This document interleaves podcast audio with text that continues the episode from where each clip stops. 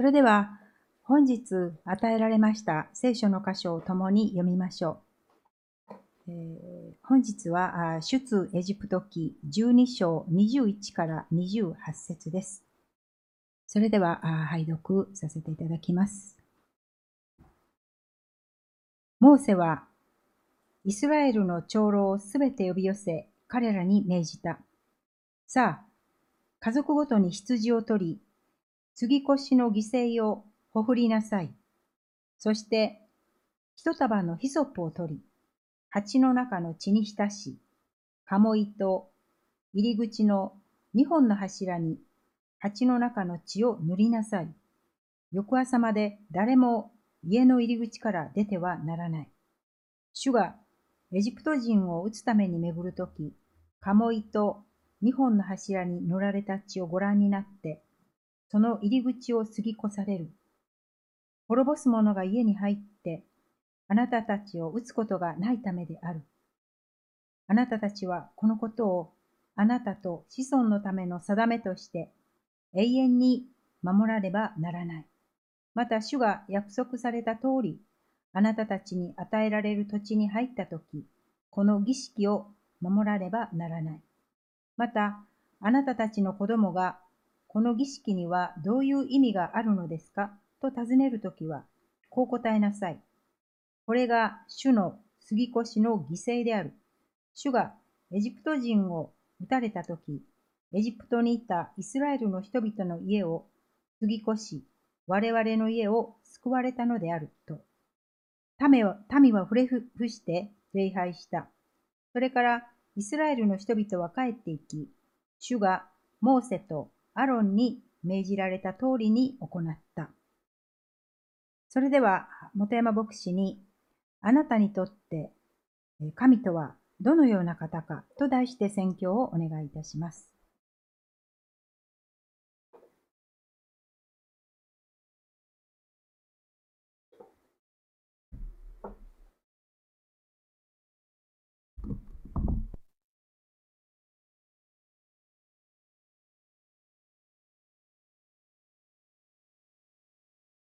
今日もこの街道に集われた方々と、オンラインで礼拝を守ってくださっている方々と、共に主の言葉を分かち合えることを心から感謝いたします。ちょっとですね、街道に礼拝のに戻ってきてくださる方も現れました。少し感染が収まってきていることを感じますけれども、まだまだ予断が許しません。今日は先週に続いてこの杉越ということを共に分かち合いたいと思います。まあ、杉越というのはですね、まあ、ペサハというふうに言われています。ユダヤ教ではペサハといって、ユダヤ教も三大祭りがありますけれども、その一つですね。出エジプトを祝います。ペサハの時は、この聖書に書かれている通りですね、酵母の入っていないパンを食べたりします。そして子供たちと出エジプト記を読んでですね、ユダヤ教では。そして、出エジプト、自分たちの民族にはこんな経験が、歴史があるんだよってことをお話しするわけですね。こういう文化というのはどこでもありましてですね、例えば今、お彼岸みたいなのをね、私たちは迎えてますけれども、まあ、武前教会のすぐそこ、お墓にはですね、たくさんの人たちがお参りに来ています。お花を飾ったりね、しています。きっとそこでもですね、おばあちゃんはこんな人だったんだよ。おじいちゃんはこんな人だったんだよ。私たちの祖先はこんな人だったんだよ。まあ、そんなお話がなされているのでしょう。子供に自分たちのね、民族の伝統を伝えるということの大切さがそこにあるのだと思います。特にユダヤ人たちは出エジプトするとき、本当に奴隷で苦しんでいた。そこから神が解放されたということをですね、今でも感謝しているわけです。神への感謝を忘れないために、この杉越の祭りペサハは今でも守られているのです。今日はそのやるべきことの中で特に犠牲ということが記されています。犠牲として捧げるべき生き物、動物ですね。それは12章の前半に記されていました。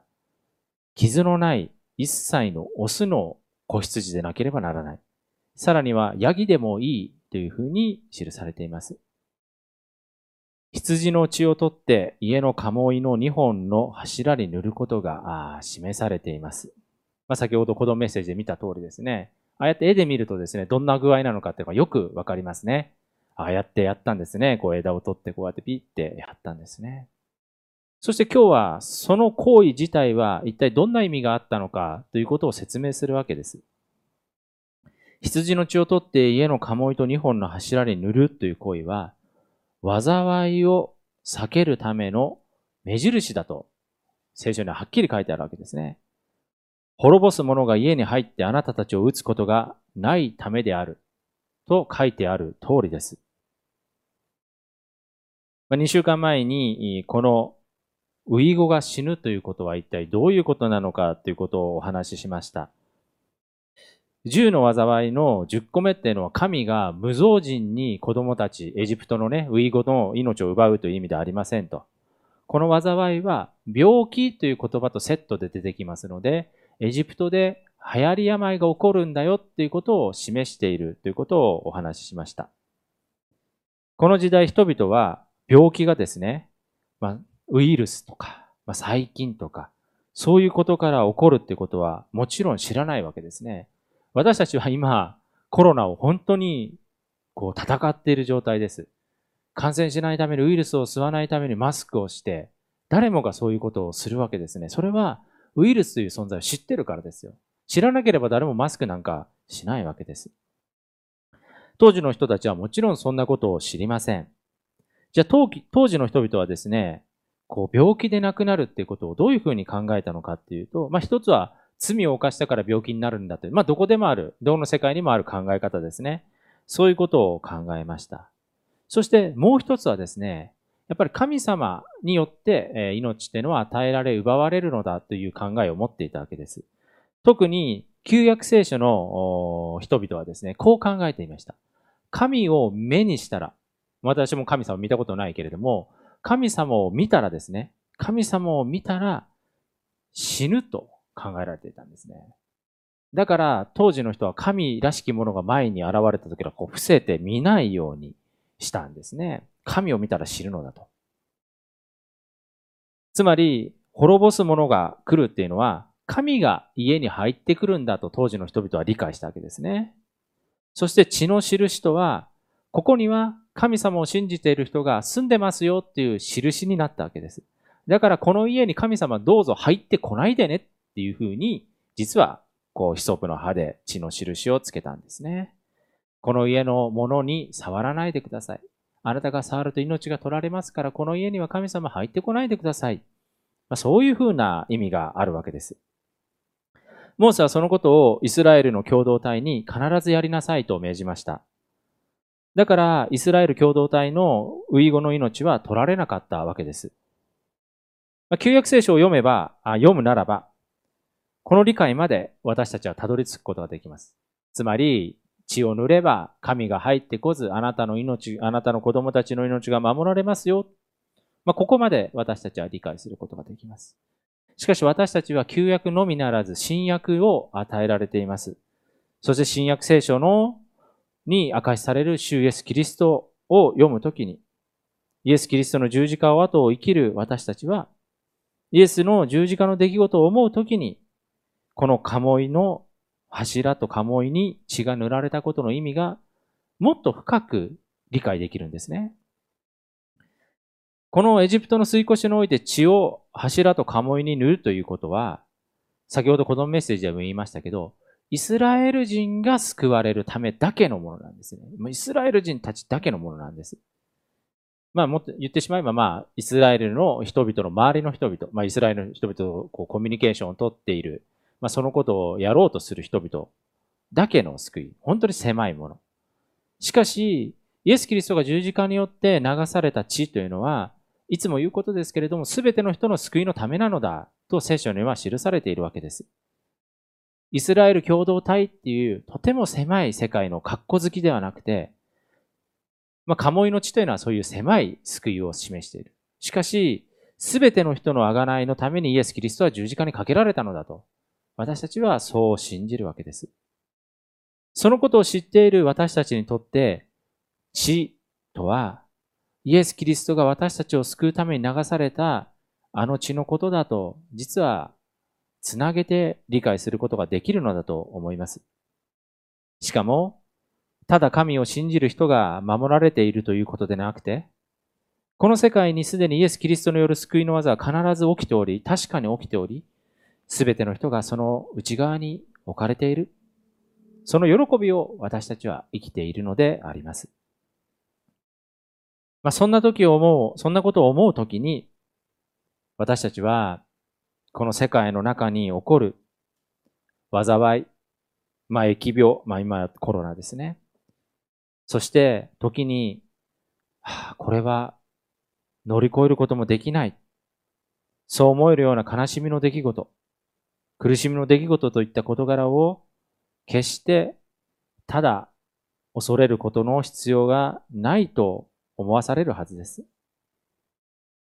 確かに私たちの世界には様々なことが起こる。でもすでに主イエス・キリストの十字架による救いがこの世界にはなされているのだと。そのイエスの愛にこそ私たちは改めて目を注がなければなりません。私たちはもう3年ですね。新型コロナウイルス感染症という病と共に生きています。最初はね、アフターコロナって言葉がよく出てました。1年くらいまで。コロナが収束してみんなが集団免疫を持って、まあ、コロナが終わった後の時代っていうことをよく言ってたんですけれども、最近はですね、もうウィズコロナになってますね。コロナと一緒に、この病と一緒にどうやって私たちが生きていくのか、そういうことがよく言われます。正直言って、出口も見えない状況です。この間は第7波でしたね。7波。もうこんなに波があるなんて信じられない。そして7波が始まった時に、もう私は思いましたね。これ多分3ヶ月弱くらい続くなと。実際にそうなりました。7月からもう10月になるまで、本当に減少しなかった。本当に苦しい3ヶ月間でした。この出口の見えない状況の中にあって、多くの人々が心身的に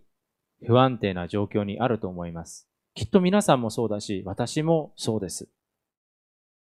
今までと変わらない生活ではありません。やっぱりどっか心身的に不安定です。これまで気にもしなかった小さなことが気になったりします。人と人との交わりがなくなっていく中で、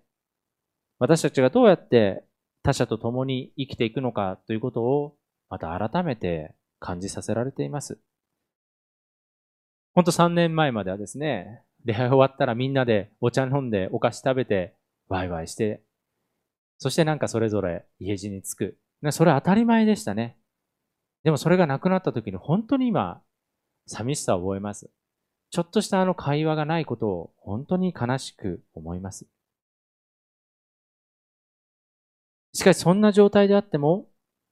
私たちを救いへと導く主イエス・キリストの血はもう流されている。そして私たちはそのイエスの十字架を信じることによって、この絶望と言える状況の中にあっても、出口が見えないトンネルの中にあっても、どうか希望の光を見出すことができるのではないでしょうか。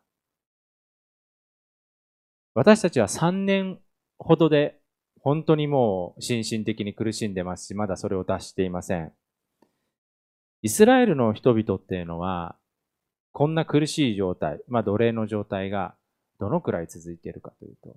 う400年続いていると聖書には書いています。まあ、最初の頃はですね、まあ、正確に言うと430年後に、移住してきて430年後に彼らはエジプトから再び出かけていく、出ていくわけですけれども、まあ、最初の頃は良かった。引っ越してきた頃は、エジプト人とイスラエル人の関係も良かった。でも、外国人であるイスラエルの人々が裕福になってくると、エジプトの人々はイスラエルの人々をいじめて、奴隷のように扱うようになった。奴隷のようになり、大事な子供たちの命がナイル川に流されるという虐待にも遭いました。自分の神様を信じようと思っても、エジプトの神はファラオだから、他の神様を信仰しちゃいけないよ。そういうふうに強制をされました。信じてもいないものを信じるように洗脳されていきました。しかし、今日の箇所に示されるように、苦難は必ず過ぎ越していく。苦難の時は必ず過ぎ去り、救いの時は必ず訪れるのであります。旧約の民たちはこの儀式を守ることをとても大事にしていたようです。今日の箇所に子供たちがこの儀式の意味を尋ねたときに、どんな風に答えるべきなのかも聖書にはちゃんと書いてあります。このことからこの儀式は決して一代だけでは終わってならない。ずっと受け継がれていくべきものだということがわかります。で、最初に言いましたようにユダヤ人たちは今もこの杉越しの時を大切にしています。2023年はまた4月にですね、このペサハの時期がやってきます。きっとですね、皆さんも携帯をお持ちですからね、スマホとか持ってるでしょう。Google でですね、ペサハって引くとですね、Google はちゃんと日にちを教えてくれます。ここからここの間がペサハですよっていうのを、もう一番上にピッと出してくれます。まあ、世界ではそのくらい当たり前の出来事だということなんですね。ユダヤ人たちはこうやって今も受け継ぐべきことを受け継ごうとしている。さて私たちはこの受け継がれるべきを事柄を子供たちに答える責任をどのくらい受け止めているでしょうか？これはペサハということじゃなくて、受け継ぐべき事柄を子供たちに話したり、答えたりすることをどういうふうに考えているでしょうか？もし私たちが礼拝が終わった後に子供たちに賛美歌の意味は何ですかって聞かれたら、皆さんどう答えるでしょうか？子供にねえ、祈るってどういうことですかって聞かれたら、皆さんはどう答えるでしょう？礼拝はどうしてするんですか？って答えたときに、あ、尋ねられたときに、皆さんはきちんとした答えを持っているでしょうか？もしかしたらそういうふうに子供に聞かれたとき、こんなふうに答えるんじゃないでしょうか？そういうことは牧師先生に聞きなさいって言ってしまうんじゃないでしょうか？子供たちのどうしてという問いから、時に私たちは逃げてしまうというか、なかなか向き合うことができない時があります。大人になったらわかるよとかね、そういう答えをしてしまう。私たちは子供たちのやっぱり問いを受け止めたいと思うんですね。これは、今日は確かにこのペサハの意味はですね、本当に聖書には明確に書いてありますよ。このね、出エジプトをね、覚えるためだと明確に書いてあるわけです。27節に書いてある通りです。しかしですね、私たちはこんなことも実はできるんです。一緒に考えてみようか。そういうこともできるし、実はそういうことが教会では必要とされているんですね。イエス様をどうして信じるのかを子供たちと一緒に話せる教会。なんでイエス様信じるんだろうね。なんで賛美するんだろうね。なんで祈るんだろうね。なんで礼拝するんだろうね。そういうことを大人と子供が一緒に話し合える教会っていうのは、もうとても素敵な教会ですよ。だから私たち大人がね、明確な答えなんて持ってなくても、子供と一緒に話し合う中で、こういうことかもしれないね、ああいうことかもしれないねって言える教会は、本当に素敵な教会です。そんなこと考えなくてもいいとか、そんなことはね、今聞かなくてもそのうちわかるとか、とにかく賛美しなさいとか、祈るなさい。ただ命令するんじゃなくて、一緒に考えること。そしてこれはもちろん子供と大人がやらなくてもいいですね。大人同士が、なんで礼拝するんだろうねって、なんで賛美するんだろうねって、一緒に問いを立てて対話する、考える。そういう教会も本当に素晴らしい教会だと私は思っています。そして、そういうことが受け継がれていくんですね。そういうことで祈りも賛美も礼拝も子供たちに受け継がれていくんです。さて、出エジプトでは、ここに書いてある通り、この杉越の祭りは受け継がれなければならないと書いてあるわけです。じゃあ同じ神様を信じる私たち、キリスト教徒はなんでペサハをもうしないんでしょうか？誰もキリスト教会でね、ペサハやりましょうなんて言わないですよね。杉越の祭りをお祝いしましょうなんて誰も言いません。ユダヤ教のお祭りだからと単に片付けていい問題ではありません。物理的問題でもなければ、これは文化的な問題でもありません。これは実は大事な聖書の理解につながることです。まずその第一は、ここにやっぱり犠牲についての問題があるからなんですね。この水越しの出来事がわかるように、杉越しの時を迎えるたびに、多くのヤギか、まあ、羊かが殺されていくわけですよね。多くの動物が犠牲になる。当時の人々は自分たちが罪を犯していることをよく分かっていました。その罪を許してもらうために動物たちに身代わりをしてもらう。私の罪のために死んでねっていうことで動物を捧げていたんですね。まあ、私の罪の犠牲となって動物が捧げられている。そう信じていたわけです。しかし、本当のところは動物をいくら捧げても、私たちの罪はなくなりません。動物をいくら捧げても、なぜならそこには、許しと言われることが起きないからです。罪の許しは、イエス・キリストの十字架の出来事によってのみなされます。そして、イエス・キリストは、もうこれもいつも言いますが、最後の犠牲だと私たちは理解しなければいけない。私たちはイエスの十字架以後に何をも自分の罪の許しのために捧げる必要はないんですね。改めて羊を捧げる必要も、ヤギを捧げる必要もない。なぜならもうイエスが最後の犠牲だからなんです。この視点がですね、実はキリスト教会の中でも本当に理解されてるかなと時々思わされます。イエスを最後の犠牲であると、本当に理解しないときに、考えないときに、人間というのは間違った方法で罪の癒しを求めるようになっていくんですね。例えば、分かりやすいのは歴史の中である免罪符ですね。もうイエス・キリスト十字架にかかって、それ罪の許しだよって聖書書いてあるにもかかわらず、免罪符を打って、これを買うことによってあなたの罪許されますよとしたわけですね。まあそれを、に反対したルターが宗教改革を起こすわけですけれども、お金がなかったんで、教会は。お金を集めようとして免罪符を打った。ね、皆さんも歴史で勉強された通りだと思います。そういう間違った許しが横行するわけですね。そして何よりも最近私たちの本当心をざわつかせるね、一種のカルト宗教はまさにこの間違った罪の許しを利用するんですね。あなたの先祖が苦しんでいるから、これを買いなさいと言って、壺を売りつけて、その先祖の罪が許されるとあなたも許されるという仕組みをするわけですね。SG 献金ってあるんですね。SG 献金。すぐに現金献金って言うんですけど、すぐに現金、SG なんですね。すぐに現金にを献金しなさい。そうすることによってあなたは許されますよ。そういうやり方ですね。多額の献金で救われが、救われますよというやり方。これを買うことによってあなたは救われるんですよというやり方。これをすることによってあなたは許されるんですよという言い方。これは、キリストの十字架による許しを無視しています。それどころか踏みつけています。キリスト教にはない許しなんです。お金で、物で許す。キリスト教にそういう考え方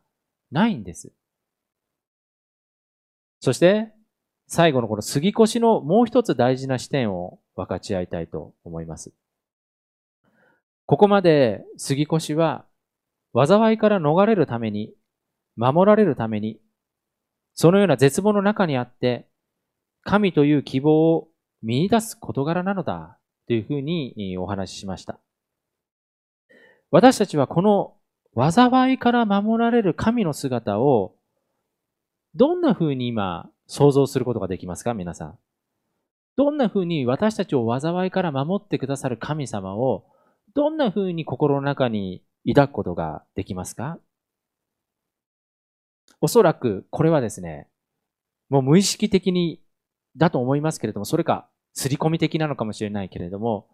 おそらく私たちは、私たちを守ってくださる神様ってものすごく神々しくて力強くて、なんかもうすごい存在だと。そういうふうにこうイメージすると思うんですね。きっと私もそういうところがあります。杉越しのことをですね、ペサハだ、ペサハだってずっと言ってきましたけれども、このペサハっていうのはですね、ヘブライ語のパサハっていう言葉から、その動詞から来ているんですね。そのパサハっていう元々の言葉はですね、一つ目の意味は跳ねるっていう、ジャンプ、跳ねるですね。そして二つ目の意味が守るっていう意味なんです。だから杉越は守られるから、パサハが起こった、それがペサハというふうに言われるようになったわけなんですけれども、この杉越は神様からのパサハ、守りの出来事であると理解されてきたわけですね。しかし、本当にこのヘブライ語を大事に読んでいくときに、このパサハっていうのはですね、三つ目の意味があるんです。そしてこの三つ目の意味はですね、どんな意味かっていうと、足が不自由であるっていう意味なんですね。跳ねるって意味がありながら、一方で足が不自由であるっていう意味もある。私たちはもちろん二つ目の意味の守るという意味でですね、このペサハ、杉越の祭りを捉えた方が簡単ですし分かりやすいですよ。災いから神様が守られたんだ。ね、パサハ、ペサハが起こったんだと。力強い神様がイスラエルの人々の家をを災いから過ぎ越されたんだ。守られたんだ。そう考えた方がもちろん楽です。しかし、私はですね、神様が足が不自由であったという、その意味もとても大事な意味だと思うんですね。なぜならですね、もしそんな風に私たちが聖書を読むことができたら、私たちは足の不自由な神様、足の不自由な神様がイスラエルの人々の前を本当に足を引きずりながら歩んでいかれたんだ。そういう姿を想像できるようになるんですね。そしてその姿っていうのは、なんかとても杉越しから守ってくれてるような姿じゃなくて、すごく弱々しい姿かもしれない。しかし、神は、そしてイエス・キリストは、実はそういうハンデキャップを抱え、社会の中で小さくされた人々と共に生きられたんじゃないでしょうか。神を私たちがただただ力強く、なんか男性みたいなイメージね、すごい筋肉ムキムキの男性みたいなイメージするならば、弱さを抱えた人とか、まあ私も足に障害があるけど、その障害を持った人にとって、神っていうのはですね、もうとてつもない遠い存在ですよ。もう私と全く関係ない人になってしまう。しかし、もしここに示されるように、神様が足が不自由であったり、なんか弱さを抱えておられる、そういう神の姿を抱くことができたら、弱さを抱えながらも私たちと共に生きようとされている神様の姿を私たちが描くことができたら、神様ってすごく近くなるんですね。ああ、私、こんな弱い私と全く同じ痛みを抱えられて、それでも私と共に生きようとしてくださってるんだ。そんな風に捉え直すことができるんですね。そして、私たちが私たちが信じる主イエス・キリストも、決してただただ力強いわけではありませんでした。それはイエスの十字架にとても端的に表されています。十字架にかかられる前、イエスは、この苦い杯をできれば取り去ってほしいと、ゲセマネの園で祈られました。飲むことに苦しみ、まあ、苦い作好きっていうのは十字架のことですけれども、それを迎えていくことに苦しみを覚え、本当にひれ伏して祈った。そんな苦しみを抱えた。十字架にかかられるイエスの姿っていうのは、そういう弱さが本当に現れているんです。イエスのその十字架にかかられるイエスの姿に力強さはないんですね。そして何より私たちは復活を信じるものです。復活したイエスの姿を思い起こしたときどうだったか。イエスは十字架でかかるときに打たれたその傷をそのまま残して復活された。そういうふうに聖書に書いてあるわけですね。痛みを、傷を、本当に力強い神ならそんな傷消しちゃうんですよ。でも消えない。その傷が残ったままのイエスが復活され私たちの前に現れた。弟子たちの前に現れた。それはまさに弱さの中に生きられたイエスの姿がそこに記されているわけです。杉越は神様の力強い守りなんである。しかしその固定概念だけでは、杉越に実はあったであろう弱さを抱える神が、イスラエルの人々と共に生きたという理解がなくなってしまいます。私たちは力強いものに惹かれるし、力強いものをどこか求めています。しかし、本当は弱さを抱えた人々に目を向けることの大切さを聖書は私たちにいつも示しているのではないでしょうか。そう思うと、杉越しを果たしていったイスラエル人たちが、それが終わったと礼拝したということが私にすごく迫ってくるんですね。教会が神様は力強いですよって、神様はすごいんですよということだけを語っているとするならば、弱さを抱えた人々は切り捨てられていくんじゃないでしょうか。私たちが礼拝するっていうことは、最もく、最も弱くされている人々を覚え、祈ることを欠かすことはできないはずです。2週間にわたって私たちはこの杉越しを見てきましたが、そこにはただイスラエルの民族が自分たちの共同体を強化しようとすることだけではなくて、共同体が弱さを抱えた人に食べ物を分かち合って一緒に生きていきましょうということを示してくださったり、また、実は足を引かれるような弱さを持った神様が